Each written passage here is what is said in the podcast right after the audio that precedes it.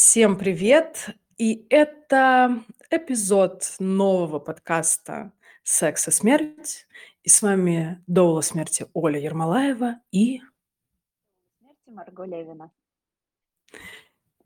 Да, мы две Доулы смерти, и мы придумали себе такое развлечение, что мы хотим разбирать фильмы или, допустим, комиксы, или, допустим, какие-то книжки с точки зрения секса и смерти через разную оптику и смотреть, что нам хочет донести автор. У всех в, литера... в литературе была пятерка в школе, видимо. А, Да. Мы в прошлый раз а, разбирали с Марго реальную любовь, но мы не записали это дело в таком виде, чтобы выложить это на площадке. Поэтому сегодня будем считать, что наш э, дебют. И сегодня мы будем разбирать... Маргош, расскажи, а, какой фильм. Сегодня мы решили разобрать фильм 1998 года «Знакомьтесь, Джо Блэк». Фильм, снятый режиссером Мартином Брестом, если тебе что-нибудь говорит это имя. Мне лично ничего не говорило. Абсолютно ничего. Нет, Но абсолютно. я посмотрела, и оказалось, что помимо Джо Блэка он еще снял, например, «Запах женщины», тот, который с Аль Пачино. О, слушай, Да. прекрасный фильм. Да, то есть в целом режиссер такой интересный. В 90-х как раз он был достаточно плодотворным товарищем. А, фильм у нас в главных ролях э, в Джо Блейке у нас снимались Энтони Хопкинс и Брэд Питт. И остальные актеры, которые нам не так важны и интересны. А можно небольшой сайт-бар? Просто мы, естественно, с Марго уже вдвоем успели этот момент перетереть и сошлись на том, что а, я ей написала, говорю, так удивительно писать о том, что Энтони Хопкинс такой молодой, потому что как-то я его в своей голове представляю всегда таким очень возрастным актером, мужчиной. Я не знаю ни одного фильма, где он прям молодой-молодой, а фильм Я тоже. 99 года. Вот, то есть я даже не... Надо посмотреть его фильмографию, я не успела. И, в общем, да, и Марго такая, да, вот он как бы краш, а Брэд Питт как бы не краш. А при этом мы как-то обсуждали с Марго, что вот, допустим, сейчас, э, ну, Брэд Питт мой краш, потому что он очень красиво стареет. И я ей отвечаю, что он там настолько молод, что он уже и не мой краш, потому что он там прям мальчик-мальчик. А я все-таки уже взрослая 34-летняя женщина. В Да. общем, было забавно. Да, но Вот. Брэд Питт у меня никогда не краш. Вот ни в молодости, ни в зрелости вообще не мой типаж. А Энтони Хопкинс мне всегда очень нравился как актер, и я подписана на него в Инстаграме и сейчас в запрещенной О, соцсети. Да, он выкладывает очень весё очень веселые видео, постоянно там танцует, развлекается с кошкой. В общем, совершенно замечательный дедулечка, стареет просто потрясающе. И, э, когда, значит, я пересмотрела Джо Блэка, я его первый раз смотрела года 2-3 назад, на самом деле, не так давно, но всё равно решила пересмотреть, освежить память. И решила А. почитать историю фильма. И хочу начать с небольшого Так. фан-факта. Оказывается, Давай. может быть, наши слушатели знали, а может быть, нет, но фильм снят по пьесе писателя Альберто Кастелло "Смерть на каникулах". Итальянская пьеса О. 94 года, между прочим. Как И интересно. оказывается, это уже это не первая экранизация, потому что фильм уже экранизировали, а, как минимум дважды: в 34 году и в 70 каком-то. И я так пробежала глазами оба старых фильма, ну, буквально вот по диагонали какие-то отрывки на "Ютубе" посмотрела и читала про них. И что интересно, там другая концовка. Да ты что? Да, и Ой, ты расскажешь? Да, и в фильме 34 года, и в фильме 71 года, а, в итоге главная героиня, вот девушка, она остается со смертью. Она узнает, кто он такой, догадывается, он ей об этом говорит, и она говорит, что хочет остаться с Мгм. ним, и он забирает ее с собой. Вот так вот. А, он забирает ее с собой. А я, знаешь, хотела, эм, такой момент сказать. Ты говоришь, типа, она в итоге остается со смертью. Так на самом деле здесь она тоже остается со смертью, но это концовка фильма. Давай это в конце, а, обсудим. Какая-то у меня была интересная мысль, но я ее потеряла. А, так вот, а я как раз хотела сказать, что я этот фильм смотрела в 12 лет. В 12 лет, тем более я его смотрела на английском. Да, и после этого я его не пересматривала, но сюжет помнила достаточно хорошо. И я отметила, насколько по-разному смотрится, конечно, кино, когда тебе 12 лет И О когда тебе да. всё происходящее кажется таким романтичным и просто таким true love по сравнению с тем, как я его смотрела сейчас. То есть фильм очень красивый. Э, я считаю, что он там достоин всех своих наград и рейтингов в Кинопоиске, но это, конечно, дичайшая дичь, то, что там происходит, э, с точки зрения отношений, коммуникации и секса. А, давай, чтобы не затягивать, предлагаю тебе Да. начинать, э, самую позитивную часть Самое позитивное не знаю, насколько она позитивна, но я, конечно, пе пересматривала вот прицельно, думая именно о смерти, о том, как это всё представлено. Я не могла не обратить внимание на то, что уже там в первые 5, э, или 10 минут фильма, когда, старшая дочь главного героя готовит для него праздник, у него ожидается юбилей 65 лет, и, соответственно, старшая дочь готовит торжество. И она, значит, рассказывает, э, как всё будет происходить, и обещает какую-то там прекрасную яхту, которая, значит, во время фейе фейерверка красиво затонет в озере, и говорит, что всё будет как у древних викингов, только без покойника. И я прям очень повеселилась, меня этот момент, э, как-то позабавил. Я подумала: "О, вот прямо в начале уже так нам на смерть прямо сильно намекают". Да, там вообще без прелюдий сразу. Меня тоже этот момент сразу зацепил. Это 1 строчка в моем конспекте была тоже. В моем тоже, да. Да-да-да-да-да. И что интересно, я прям думала про подведение жизненных итогов, потому что, ну, герой Энтони Хопкинса, он, в общем, пожилой человек, хотя щас, конечно, можно сказать, что 65 лет- это еще такая прям молодость и свежесть, но он себя, во всяком случае, там видит уже как такого зрелого, опытного человека, который пожил свое. И чувствуется, что когда он узнает, что осталось ему, в общем-то, недолго, что его навестила смерть, и, очевидно, скоро смерть заберет его с собой, а, как бы понятно, что он подводит свои какие-то внутренние итоги и в плане компании, и в плане того, что вот он всю жизнь работал и строил эту свою фирму, и в плане личных отношений. То есть он понимает, что важно быть с теми, кого любит, решает проводить больше времени с дочерьми. Тут вот тот момент, когда он как раз их каждый вечер начинает приглашать на ужин, и они даже удивляются и говорят, что: "Папа, мы тебе вообще не надоели еще?" А для него это становится важно. Я вот тут, э, вспомнила, ты, наверно, тоже слышала эти частые истории, а, людей, которые прям много работают с умирающими. Говорят, что умирающие люди очень часто сожалеют именно о том, что они слишком много работали Мало и времени слишком мало проводили с времени, близкими. да, уделяли своим близким. И Мгм. вот герой Энтони Хопкинса как раз прям такой, мне кажется, наглядный пример. И, честно говоря, э, наверно, когда я смотрела там 2-3 года назад, всё равно тоже меня романтическая история как-то больше интересовала, вот как раз Брэд Питт Брэда Питта и Сьюзан, героиня. А тут я подумала про то, что вообще герой Хопкинса, он же потерял жену, и он по ней, очевидно, очень скучает. Он несколько раз говорил, что он там по ней тоскует. И я подумала про вот это вот одиночество старости, насколько это Да. И насколько насколько это всех нас так или иначе ждет. Но всё равно в какой-то момент, даже если мы там с партнерами, всё равно кто-то один умирает, а кто-то остается. И это тоже такой неизбежный финал. А Прям можно тут, э, моментик? Очень захотелось те задать вопрос, а, потому что, да, мне тоже считывается, что он очень скучает по своей жене, и очевидно мне, что он младшая дочка ему напоминает эту супругу. Но тот момент, Да. когда Джо в образе смерти спрашивает, а: "А как вы познакомились?" То есть он что-то спрашивает, типа: "Как вы познакомились? Что ты можешь о ней сказать?" Он начинает Мгм. описывать синий жакет. Он начинает описывать в подробностях синий жакет, пус пускает скупую вот эту мужскую слезу. И в этот момент я такая: "Блин, да ты по ходу дела и ей не особо много времени уделял".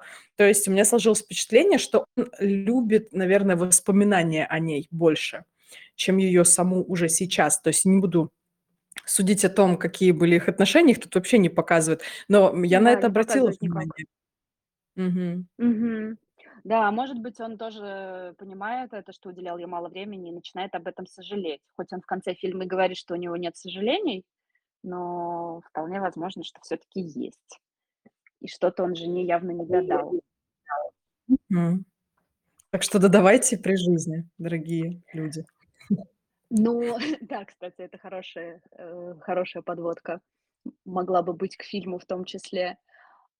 Вообще, мне кажется, что здорово, как здесь смерть показана достаточно нейтрально. Я вот время говорю "смерть", потому что, а, всё равно мне персонаж Брэда Питта хочется называть "смерть", потому что, ну, как бы Джо Блэк- это какая-то пустышка фактически. Э, вот этот чувак, в тело которого он вселился, мы, в общем-то, не знаем, как его зовут, а Джо Блэк вообще выдуманное имя, фамилия. Поэтому вот мне всегда кажется, что всё равно его персонаж- персонаж смерти. И смерть показана очень нейтральной. Она как бы не хорошая, не плохая. Вот он приходит, э, помогает людям переправиться на другую сторону. Там как раз очень показательный момент с женщиной в больнице, помнишь? Там, где О да, там, да-да. где та там, где в оригинале очень здорово, когда он переходит на ямайский акцент, чтобы с ней поговорить. Мгм. потом Сьюзан тоже замечает и спрашивает его, типа, жил ли он на Ямайке. И он с ней у них там 2 диалога с этой вот, э, леди в больнице. И он как раз ей говорит про то, что смерть нельзя поторопить, что всему свое время, и удивляется, что люди часто недовольны. То он приходит Да. слишком рано, а люди хотят еще пожить, то он приходит поздно, когда люди уже очень страдают и говорят ему: "Забери меня поскорее, я мучаюсь", а как бы время еще не пришло. Слушай, как круто, что ты обратила внимание на этот диалог, потому что он у меня тоже есть, и я потом объясню, почему я его себе выписала. А еще я хотела сказать о том, что, ам, его вот эта вот, ам, барышня темнокожая воспринимает сначала как злого духа, а Да. он ей объясняет, что смерть не злая. Это как раз Да. вот то, с чем борется, да, "Дуэль смерти", что нельзя демонизировать смерть, потому что смерть- это, ну, часть жизни, и нету в ней ничего, скажем так, демонического. То есть страшное, да, возможно, но демонического точно нету. Да, а очень часто она действительно демонизируется, особенно всякими там народными верованиями, вот, Мгм. в том числе и ямайскими. А, я как раз еще, пока смотрела, думала, я сейчас читаю книгу Ольги Седоковой про погребальную обрядность восточных и южных славян. И там, а, очень, ну, периодически пишут о Пишут пишет о том, что у славян, э, смерть всё-таки чаще всего в женском облике. И и думала вот про женщину с косой, и думала вообще, как смерть представляется в кинематографе.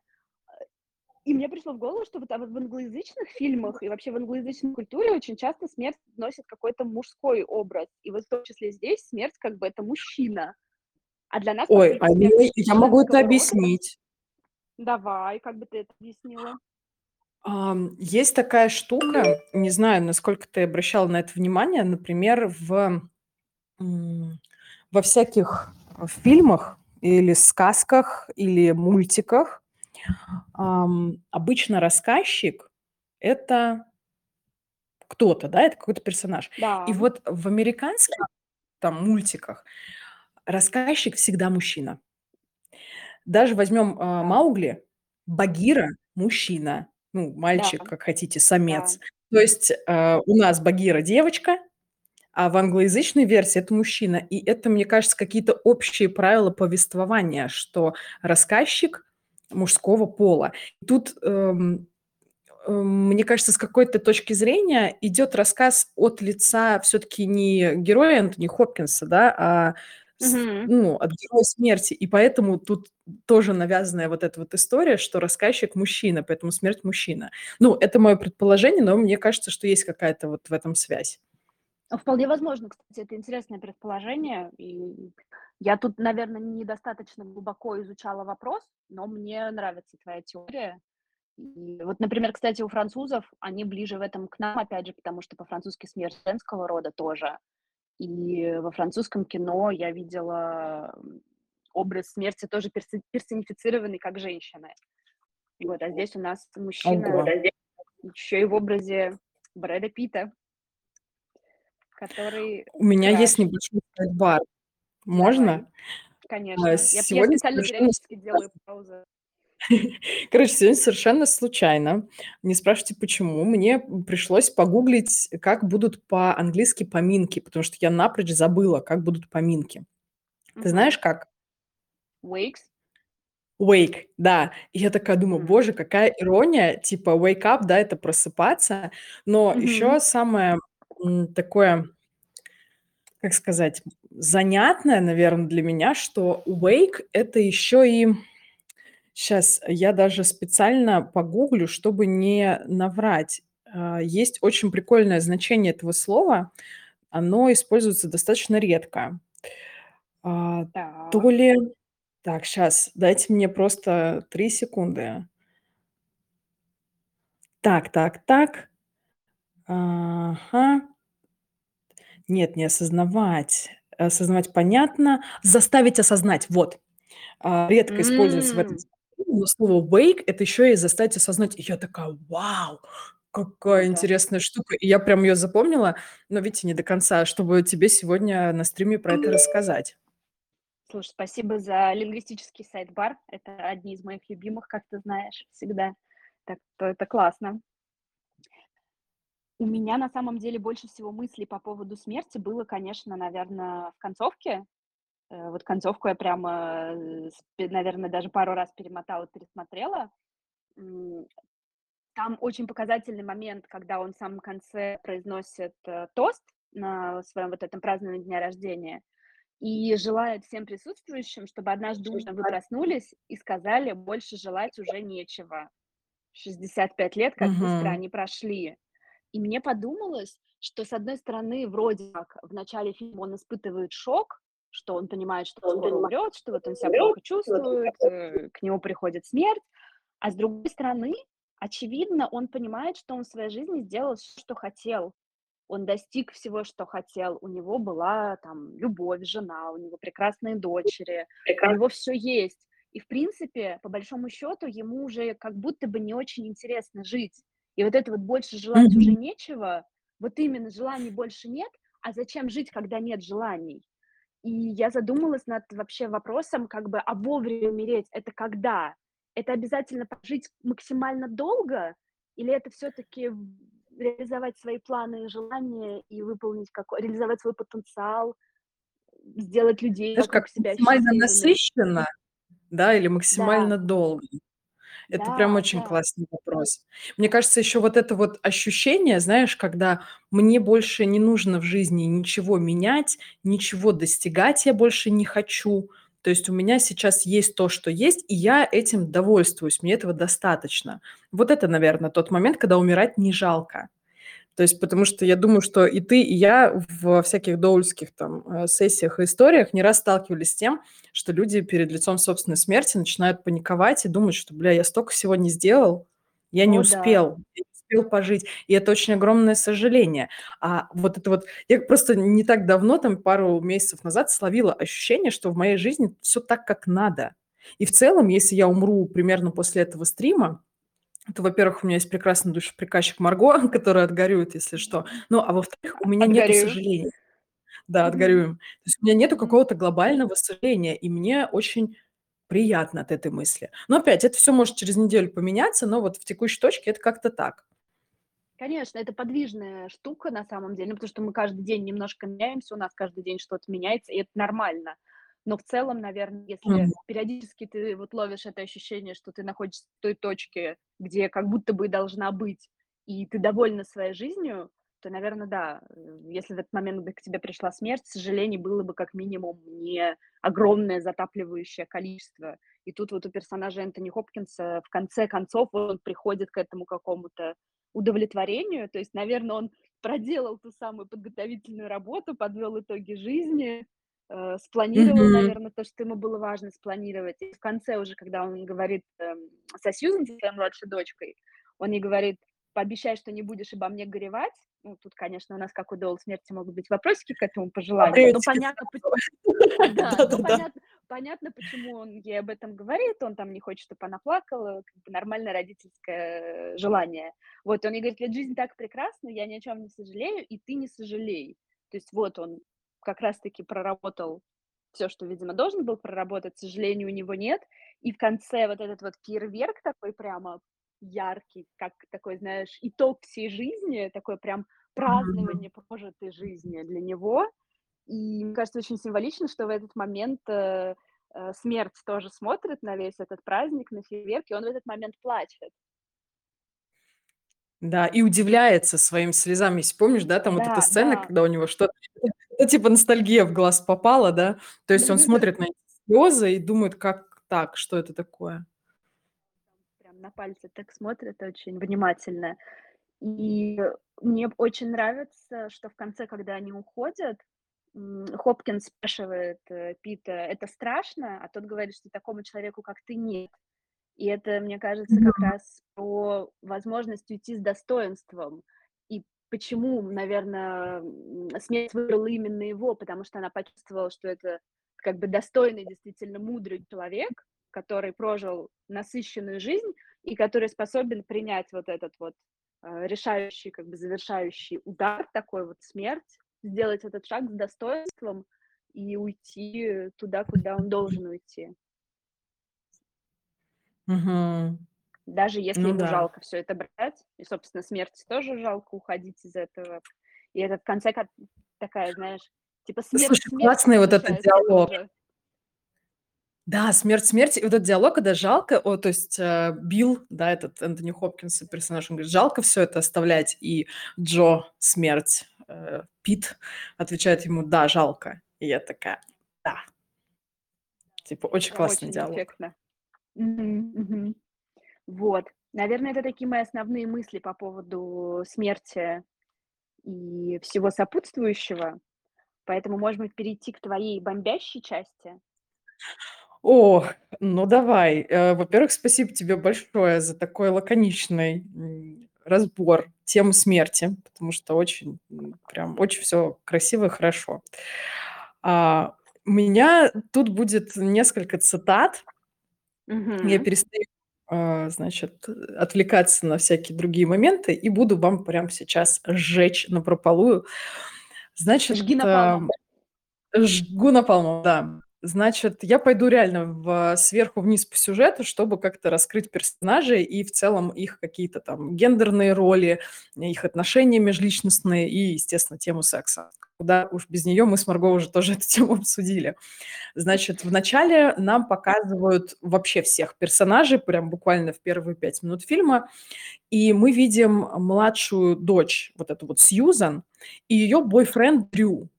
И первое, на что я обращаю внимание, что между ними нету, ну, никакого сексуального напряжения. То есть они показываются как пара, но на самом деле они не пара, а какая-то фигня. И это видно по их взаимодействию.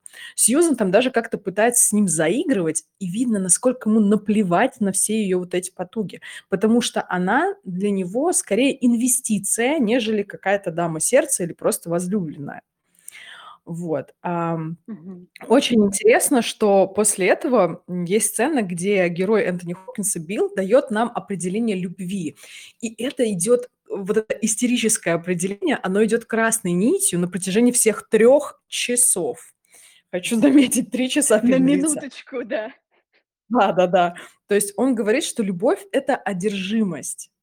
И в этой точке, то есть у нас вроде бы, Энтони Хопкинс, его персонаж, взрослый, 65 лет, он такой очень властный мужчина, он построил свою империю, да, но не ну, не стоит как бы обольщаться, да, он тоже весьма истерического плана, а, мужчина, потому что считать, что любовь- это одержимость- это, э, достаточно, ну, такое вот именно истерическое, ни ничто другое. Это не плохо, не хорошо, просто это так. А, сцена знакомства Пита и Сьюзан, да, я его буду называть Брэдом Питтом, потому что реально персонажа нам не назвали. А, Пит просто вообще красавчик. Респект таким парням. Он её так откровенно клеит, он очень напористый, он очень такой в коммуникацию, он очень, а, так он прям нахрапом её берёт.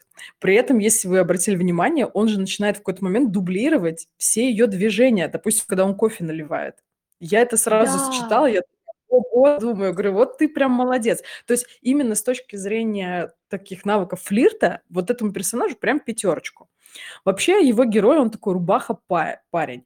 Он по ментальному возрасту для меня ближе где-то к годам к 17-18. Он такой вот, как я сказала, напористый, открытый и достаточно наивный, потому что он завязывает разговор как бы с девушкой, даже не спросив вообще, окей ей с ним разговаривать или нет. Его рассуждение про брак, это то, что меня просто в хохот в гомерически ввело, то есть они где-то на уровне 11 класса.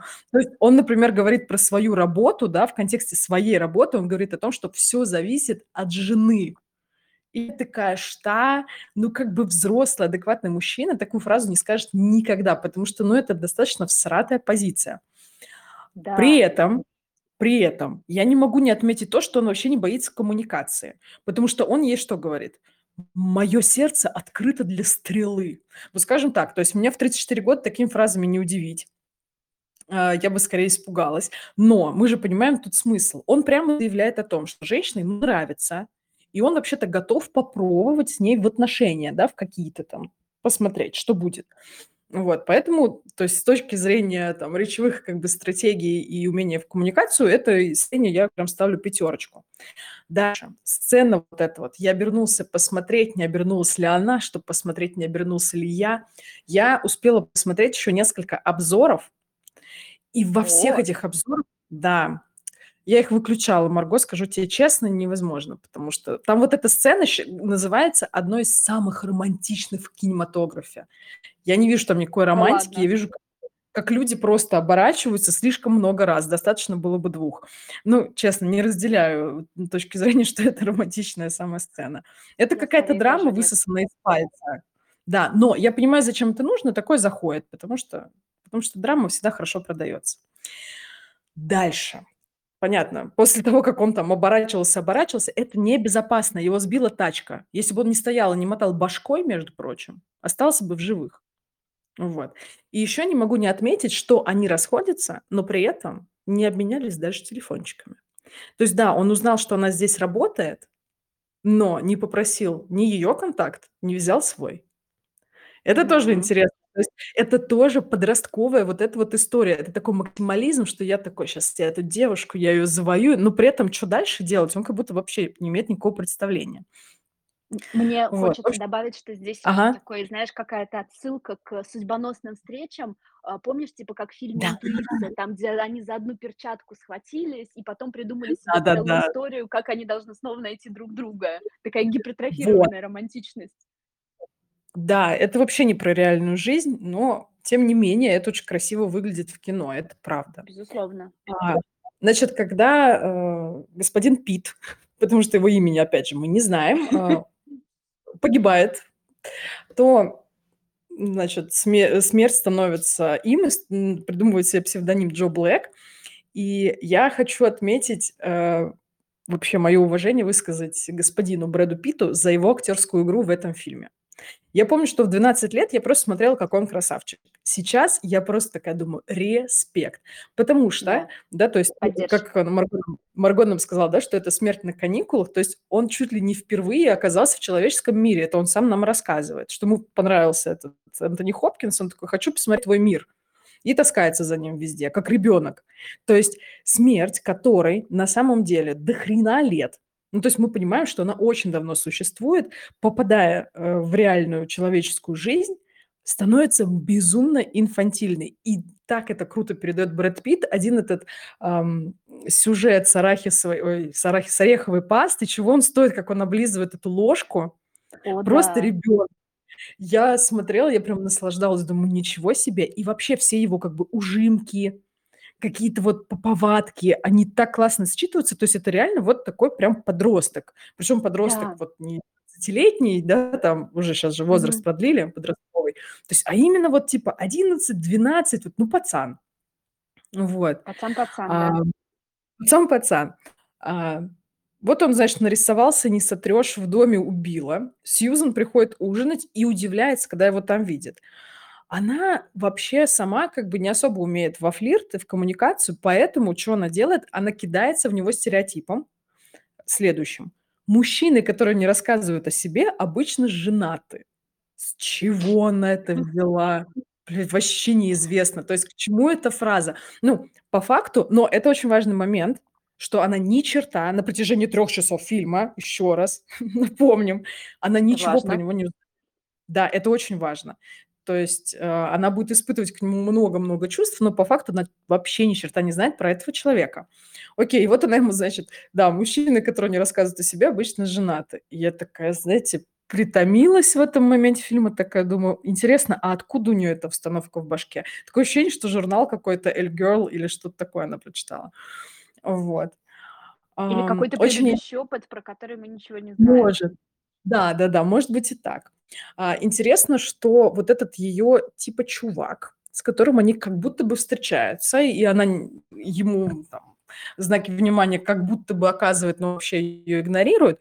Он в тот момент, когда появляется Джо Блэк, он сразу становится очень напряженным и начинает ревновать. Ревновать тоже достаточно, э, по-ребячески. Ему Джо этот, он стал поперек горла. Он его воспринимает, потому что, как, знаете, еще одного шахзаде, как претендента на трон. А, при этом, знаешь, что интересно, Марго, вот смотри, он же так легко отказался от Сьюзан в тот же вечер. Вот в тот же вечер. Она ему чё-то сказала, говорит: "Ну, мне нравится". Он такой: "Ну и ладно, окей". И ушел. Но при этом он так вцепился в батю, ну, то есть в Билла в самого, потому что Да, я тоже обратила на это внимание. Да, потерять привилегии от бати намного обиднее, чем как бы от Сьюзан. Потому что этот Дрю, он еще и деловой партнер этого главного героя, который играет Энтони Хопкинс. Но А, Сьюзан для что него, еще? видимо, была такой статусной невестой, и Да, ли да. к ней испытывал искренние чувства к ней как к личности. Судя по всему, а, ему нужен Абсолютно. был батя и нахождение в как бы бли поближе к бате. Да, абсолютно с тобой согласна. Помимо всего прочего, в фильме у нас есть еще старшая сестра Сьюзан, имя которой я не помню. И она в самом начале Элисон. фильма выглядит Элисон. Короче, она в самом начале фильма выглядит просто как распорядительница банкетов. То есть ты в жизни не догадаешься, что это еще одна дочь. И контраст между ними Мгм. показан очень хорошо, опять же, с первых минут. А, то, как батя с ней общается, как он, э, к младшей дочке даже обращается. А, у девочек умерла мама, как уже Марго говорила, и я могу сделать вывод, что Билл на самом деле весьма деспотичный отец. То есть он строит империю, бизнес, он очень сильно опекает младшую. Я из этого делаю вывод, что она ему сильнее напоминает умершую жену. Вот. Он ее прям на пьедестал ставит, он ее оберегает, охраняет, а на старшую он забивает болт. И поэтому во взрослом возрасте мы видим то, что видим. Одна девочка, та, которая Сьюзан, она чертова принцесса, которая ждет принца и готова влюбиться в самого сказочного чувака на районе, да. А вторая- это девушка, которая готова, ну, всеми силами заслуживать батину любовь. И она даже себе в партнера выбрала какого-то редкостного неудачника, который тоже с папой работает. И она делает там этот праздник для него. И там есть даже какой-то диалог, когда, м, она говорит, что у меня рецидив, когда он не хочет торт попробовать. И я понимаю, что у неё А. периодические депрессии, какие-то нервные срывы. Это вот девочка, у которой фигура мужская очень странная была. И, в общем, это, м, показатель такого, м, странного родительского влияния. То есть одну девочку возносить, а вторую девочку, ну, не скажем так, не то что ее в грязь втаптывать, а именно не обращать на нее внимания. И очень прикольно, как даже вот, э, у них диалог был в день банкета. То есть он спрашивает старшую дочь: "Ради чего ты стараешься?" И она ему говорит: "Я тебя люблю". Но только это на самом деле не не любовь. Она ему это говорит, она ему говорит, что он прекрасный отец, хата хотя это объективно не так. И она сама им перечисляет, что не так. И он это Мгм. подтверждает. Он подтверждает, что он к Сьюзан относится иначе. Но, как бы, тем не менее, я тебя люблю, потому что так ей важно это одобрение. А она там очень очень много для этого делает. И еще интересно, что перед смертью, да, вот как Марго, э, уже сказала, что Билл, он всё осознал, он понимает, что он умрет. Он говорит Сьюзан перед смертью, что он ее любит, а старшей дочке он Мгм. не говорит ничего. То есть он с ней даже не прощается никак. Вот. А мне Да, я немножко я рада, что ты сказала. Да. мне сейчас, когда я пересматривала, тоже было, честно говоря, очень жалко старшую, э, сестру. Она, конечно, во многих аспектах там неприятная, может быть истеричная, излишне напористая, но мы прек но пока мы смотрим фильм, мы понимаем, почему она такая. Да, Тут, конечно, она очень такой стала. Да, она Она могла стала. Быть тут, конечно, очень заметно, что это из-за отношений с отцом во многом. И ее муж, Мгм. который такой весь очень такой мягкий, какой-то дружелюбный, компанейский. Вот есть ощущение, что ей нужна какая-то компенсация после холодного, деспотичного отца, который ее недолюбил. Вот такой вот как раз мягкий муж, который будет всегда ее поддерживать, во всем быть на ее стороне, э, потому что иначе она просто не выдержит, если рядом с ней не будет такой Да. безусловной поддержки. Ой, да, я про это щас тоже скажу чуть подальше. В общем, А, ой, отлично. а, хочу еще отметить отличную игру героини Сьюзан. Не помню, как актрису, и думаю, что не буду запоминать.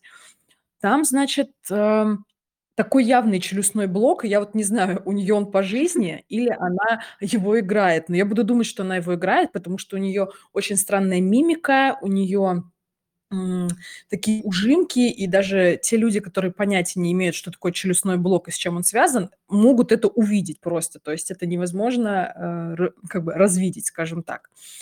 Еще официально готова заявить, что в этом фильме самая бестолковая эротическая сцена. Марго посчитала, что она длится 5 минут, правильно? Так точно. Так точно, все, все посчитано. Значит, Сьюзан соблазняет Джо. На минуточку, вспоминаем, она понятия не имеет, кто это такой. У Джо первый раз в жизни случается эрекция. Ну ладно, может быть, во второй, в первый раз, когда она его поцеловала. Мгм. Каким образом, у меня вопросики, вот давайте обсудим. А, Каким образом чувак, у которого второй или первый раз в жизни эрекция, понял, что и как нужно делать?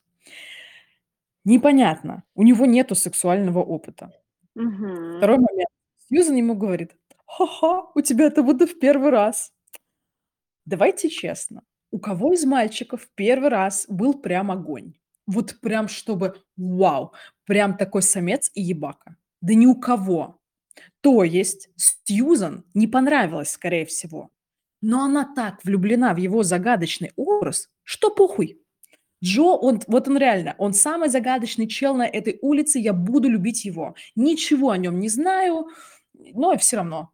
И самое возмутительное для меня, естественно, это то, что секс без предохранения– это просто ужасно. Я считаю, что э, такие сцены надо запрещать, либо писать где-нибудь небольшую сноску о том, что вообще-то предохраняйте. То Слушай, есть, я не могу представь- тебя не спросить. Можно? давай, А давай. ты, ты- ты- ты наверняка же замечала, я просто про это тоже часто думаю, что в голливудских фильмах, э, особенно там 90-х, 2000-х, это же супер частая история.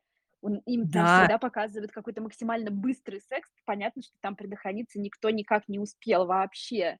Абсолютно. Меня это возмущает каждый раз. Серьезно. Ну, если мы посмотрим вообще про, на отношение к контрацепции вот 90-е годы, да, там, и еще раньше, достаточно небрежно, вот честно. Сейчас больше об этом говорят, больше об этом заботятся. У девочек у всех есть презервативы, э, чаще всего, да, где-то в косметичке с собой, то есть никто не считает, что это мужская Да. обязанность. То есть сейчас э, с этим как-то получше. Ну да, меня это, конечно, всегда возмущает, но я опять понимаю, что, ну, это ром- романтично для фильмов. Вот. ам, поэтому, да, и, и тут интересно еще момент хотели с Марго подсветить, потому что Марго сегодня про это написала. Я говорю, да, у меня тоже э, это законспектировано. Вопросики к Сьюзан и к ее сексуальной девиации. По факту. Сьюзан трахается с телом, который умер. Я как бы ничто не намекаю, но подумайте. Просто подумайте об этом. А, Мгм. просто смотри, то есть Сьюзан не знает ни черта про парня. Вообще ничего, кроме того, что он считает, что его жена должна о нем заботиться, а он будет заботиться о ней. И она с ним занимается сексом без предохранения. Ну, М, Да. все. На этом я могу свою часть заканчивать, но нет. Хочется еще отметить а, инфантилизм смерти. И вот здесь у меня как раз тоже есть э, диалог вот этот а, с пациенткой темнокожей. Он ей говорит, что «М, я влюбился, и Сьюзен в меня тоже. Тут у Пита просто роскошнейшая мимика, реально как подросток. И вот мы опять видим тот факт, что смерть, несмотря на, на возраст, она очень инфантильная. И вот этот момент, что вам, людям, не угодить, не приходишь, торопите, приходишь, плачете. Это тоже подростковое вот это черно-белое видение, обиженные ультиматумы. Но взрослые люди так не разговаривают. И это очень забавно. И действительно, потому что нам несколько раз говорят о том, какая смерть большая и какая она фундаментальная. Но в человеческом воплощении она достаточно прикольная. Ой, Вот. это То есть интересный и момент. Классно, что ты его подсветила. Получается, вот, а еще смерть как знаешь, будто так мало знает про жизнь. да-да-да-да-да. И ты смотри, мне знаешь, что интересно показалось? Что смерть, она же из другого мира, и ей человеческие чувства, они ей чужды. Ну вот он то слезки не Да, понимает, что это такое, ничего не понимает, то но при этом он легко идентифицирует любовь. То есть он говорит, я влюблен. Думаю, а как ты понял? То есть это интересно. И Мгм. смотри, опять подростковая тема. Вот он пришел к этой, м, афроамериканке, негритянке, кто он там, Да. гаитянка, с да, да, а, он такой: Чернокожая "Ой, про женщина, любовь, чернокожая жень Мгм. поговори со мной про любовь". А дальше на банкете он разговаривает с этим, с Квинсом. Это тот, э, неудачник, который муж, эм, 2 дочери, да, этой с старшей Да. дочки, которой не Да. повезло, к ней плохо относились. Он тоже с ним с ним про любовь говорит. Э, то есть у них очень любопытный диалог. Он говорит: "А ты её любишь?" Он такой: "Да". "А как вы там познакомились?" И Квинс ей отвечает: "Я был жутким неудачником, а она богачкой, и я ей понравился". Прикиньте, в какой спасательной, э, позиции находится эта девочка, потому что папа деспотичный её отвергал вообще всю жизнь. И Мгм. дальше Джо тире Смерть спрашивает: "А откуда ты знаешь, что она тебя любит?" И он ей отвечает, я прям себе законспектировала: "Она терпит все мои прегрешения. Мы с ней знаем тайны друг друга, самые ужасные. В итоге мы обрели свободу. Мы смогли полюбить без оглядки". То есть насколько это взрослое, да, определение любви. Ну, то Да. есть имеет место быть, пускай так, но мне показалось это безумно любопытным. Ну, то есть она его выбрала, потому что он был неудачником, потому что он безопасный, он её будет любить. Папа не любит, Да. а этот будет любить. Вот та точно так, как ты и сказала. А ещё, э, Квинс, ну, он, конечно, вообще лузер, потому что он даже у Джо то есть Джо с ним как подросток хочет поговорить про любовь, про 1 стояк, там, про 1 секс. Вот, а этот, э, спрашивает у Джо, нравится ли он ему. Вот, казалось бы, ну, тебе не похуй, ты же даже не знаешь его. А на самом деле Квинсу не похуй. Он очень сильно зависит от чужого мнения. Вот. Да, у него Ну неуверенность в себе прямо брызжет из него, это Прям правда. шкалит. Вот. Ещё могу сказать, что Сьюзан- это просто Анастейша Стил и Белла Свон в одном флаконе, вот клянусь. То есть вот мало того, что она влюбляется в чувака, который ничего не знает, их диалоги, вот се прям их записывала. "Очень сердце болит",- говорит она, когда Джо сообщает ей об отъезде. А он ей такой: "Мне тяжелее, чем тебе". Ну, просто это короли драмы. Просто мы, как зрители мы, как Да. зрители, мы же знаем, что Джо- это смерть, а Сьюзан не знает. И вот Нет. она тает от таких речей, понимаешь, когда чувак ей: "Мне тяжелее, чем тебе". Блин, ну это же просто вообще, э, кринж. А, но она тоже учится с течением фильма, и ей засчитан 1 классный подкат, потому что на приёме она ему говорит, что типа: "В черном смокинге и бабочке ты выглядишь безумно сексуально, я бы хотела заняться с тобой любовью". Я такая: "Прям респект тебе". Но в этот момент, Научилась. да, он ей говорит: "Я должен кое-что рассказать". Таинственно, пиздец. То есть и при этом, опять мы знаем, что Джо- смерть, а героини нет. Ну, представляешь, я там к мужчине, с которым у меня, был уже секс, у нас какие-то романтические отношения, я ему даю вот такой вот подкат. Ну, я очень сильно удивлюсь, если я получу такой ответ. И, э, Сьюзан, конечно, такая, в какой-то момент она ему говорит фразу типа: "Вот помнишь, мы там говорили в кафе, вот что тебе нужна такая жена, вот ты нашёл такую женщину, тебя это я, я, выбери меня".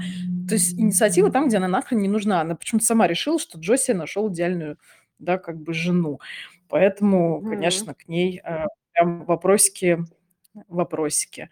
То есть они там тоже когда проща Ага, давай давай. Э, прости, что перебиваю, просто боюсь, что ты уйдешь дальше, и это будет уже не неважно. Мне захотелось сказать, что, может быть, она так напирает как раз таки потому, что её папа долюбил, что называется, и она привыкла получать то, что она хочет, и она уверена, что, ну, значит, её щас Джо тоже полюбит, потому что как же её не полюбить, она такая распрекрасная вся. Слушай, это интересно, но мне, если честно, кажется, что тут сильнее играет тот факт, что батя ей транслирует, что любовь- это одержимость. И чем большую одержимость чуваком М. она чувствует, тем сильнее, ей кажется, она его любит. А там, где она её не чувствует, она начинает её нагнетать сама. То есть их сцена там прощания на этом банкете, она в него вцепилась и говорит: "Скажи, что любишь меня! Скажи сейчас же!" Ну, то есть мало Да. мало я его щас сама искусственно придумаю. Вот. Да. Ну, как бы вот, э, такая вот история. И, значит, э, по поводу концовки ещё хочу сказать. Ам нам показывают так вот не супер явно, что Сьюзан как бы догадалась, что Джон другой. Иной. Вот Иной, да. И я тут почему про Беллу Свон говорю, что она такая: "Кто ты? Я вампир, скажи это!" Да? То есть и вот Да. тут такой же примерно диалог происходит. Она ему: "Ты словно другой". А он типа: "Скажи, кто я?" А, ей так сильно хочется быть вот этой вот особенной девочкой, просто Мгм. самой особенной. И она влюбилась в самого вот этого вот, э, загадочного типа. Вот. Ам, еще момент, когда Джо оглядывается, эм, и идет вот он с моста. То есть считается, я вот я так это поняла в 12 лет, что ожил тот чел, которого сбили тачкой в самом начале. Но это не так. Потому что представь, вот реально, вот представь Марго. Мгм. Да. А, очнулся Брэд Питт. Рядом труп шестидесятипятилетнего мужика. Он сам в смокинге, непонятно где. Он чё, так спокойно будет идти по мостику и оглядываться? Ну, как будто Ну бы нет. нет, но, возможно, у него амнезия случилась. Я себе это так А, объясняла всегда. слушай, он врет про свою амнезию. Я вот вам щас попробую доказать. А, ну, во-первых, действительно, Так, когда ты давай. очнулся рядом с трупом мужика в смокинге, ты вряд ли будешь настолько невозмутим. До этого у них есть диалог, когда она ему: "Ты ты другой, ты в кафе был там таким, а сейчас другой". Он ей говорит, что: "Я впредь буду таким, как в кафе". А это о чём значит? Значит, он будет играть эту роль. И я считаю, что он реально очень хорошо играет роль, как будто бы он тот самый чел. И мы даже в какой-то момент можем заметить разочарование Сьюзан, когда она понимает, что это не тот человек, в которого она влюбилась, а именно самый первый персонаж, имя которого нам так и не назвали. Мгм. Понимаешь? То Да. есть вот так. Еще вот их диалог, э, когда она там с глазами полными слез говорит: "Мне жаль, что ты не видел моего отца". Он говорит: "Мне тоже". Но ведь новый ты чувак не должен знать, что он умер. Просто если бы этот разговор произошел с незнакомым человеком, то он, скорее всего, сказал: "Ну, познакомь нас". А где он? А еще что-то. Но он бы не ответил: "Мне тоже". Поэтому я считаю, что это всё-таки смерть, а не тот чувак. Но опять, Что это мои догадки. Сьюзан с собой? Нет, я думаю, что они будут тусоваться, потому что, помнишь, там есть сцена, когда он рассказывает, эм, его, м, Энтони Хопкинс спрашивает: "А вот пока ты тут тусуешься на каникулах, э, как там люди умирают без твоего Да. надзора?" И он ему объясняет, да, что вот, что, ну, как бы я тут, э, сначала зачетка работает на тебя, ой, ты на зачетку, потом зачетка на тебя, да, то есть я могу тут отдыхать, а там всё нормально, у меня всё налажено. И тут то же самое. Мне кажется, что в разрезе смерти человеческая жизнь не такая уж большая, и он вполне себе может позволить прожить. Да, Это как бы забавный человек момент, кстати, потому что вот в фильме семьдесят Мгм. первого года я я посмотрела специально концовку, и в Ага. концовке, когда девушка там говорит, что вот ты должен идти, тебе нужно идти, он такой: "Но я хочу быть с тобой". Она такая: "Но пока ты остаешься со мной, в мире же никто не умирает. Ты же понимаешь, что мир будет перенаселен. Типа ты должен идти, выполнять свою работу". И в Это очень итоге она интересно. соглаша Да, понимаешь, тут вообще вот этот момент совершенно по-другому проигрывается. И она соглашается в итоге пойти с ним, потому что она не хочет с ним расставаться, она хочет с ним быть, но при этом она понимает, что у него есть свои обязанности, которые он должен выполнять. А тут вот Мгм. немножко переиначили это. Интересно как. А, я еще вспомнила аргумент в защиту моей позиции, что смерть инфантильная. Потому что он приходит когда к бате, батя говорит: "Я готов, го умирать". Он такой: Мгм. "Сьюзан пойдет с нами". "Я хочу Сьюзан". И он прям чуть ли только ножкой вот не топнул, как вот Да. маленький ребенок. И я такая. "Ну, во-первых, браво игре Брэда Питта". Во-вторых, я думаю: "Ну, как-то это прям очень интересно". Вот эти контрасты, что образ смерти, да, он такой, знаешь, как большой, страшный, непознанный, какой-то таинственный. А тут мы видим, ну, подростка. Да, это Который как правда. будто Он там в игрулечки играет. он там действительно такой очень эгоцентричный подросток, э, согласна. Мгм. Вот. В общем, по моей части тоже всё. Мне захотелось тебя спросить, а, потому что я когда смотрела, про это задумалась, и у меня нет однозначного ответа. Вот я думаю, а насколько Сьюзан догадалась, кто он такой? Ну, то есть она понимает, что он какой-то другой, но такое ощущение, что она прям не хотела слыш слушать то, что он ей был готов сказать, потому что он, в общем-то, видимо, был готов признаться, что он смерть, а она же говорит, Мгм. э, типа, что: "Нет, ты Джо". То есть как будто она не позволила ему говорить, как будто ей захотелось верить только в то, что она уже знает. Я с тобой соглашусь. И при этом мне почему-то кажется, что, это нам, как зрителям, показывает, что она догадалась про что-то неведанное, потустороннее, но, возможно, она просто думает о его каком-то криминальном прошлом, о том, что он налоговый инспектор, в конце концов, да, или еще что-то такое. А, это тоже отсылка к фильму. Там есть прикольная сцена про смерть и налоги. Ну, то есть она просто понимает, что он не тот, за кого себя выдает, но она не хочет ничего знать, она его любит таким, какой он есть. Просто Джо. Кому в современном мире этого достаточно, девочки, честно? Никому. Ни одна девушка не будет строить серьезные отношения с мужчиной, про которого она знает, что его зовут Джо. Ну да, а тут такие какие-то отсылки к гангстерским фильмам. Типа: "Я знаю, Да. что ты делаешь что-то плохое, но я всё равно буду с тобой". Ну, то есть она настолько верит в придуманный какой-то ей образ, Мгм. и что ей как будто даже не важно, что на самом деле. Абсолютно. Да. И это тоже немножко про инфантильность, наверное, тоже. Да они там все инфантилы. Вот, э, честно, меня бомбило достаточно сильно, и мы тоже с Марго успели обсудить. Э, я говорю, что такие фильмы нужно смотреть вместе с кем-то, кто тебе поясняет вообще всё, что происходит. Э, вот я, знаешь, после этого подумала, что мы прям хорошее дело с тобой делаем. Кто-то послушает, кто-то посмотрит и, возможно, перестанет романтизировать такую вот истеричную инфантильную любовь. Кстати, да, это было бы неплохо. И ос особенно, конечно, это для подростков актуально. Вот ты как, Мгм. мама семилетней девочки, ты бы своей дочери в каком возрасте этот фильм показывала бы?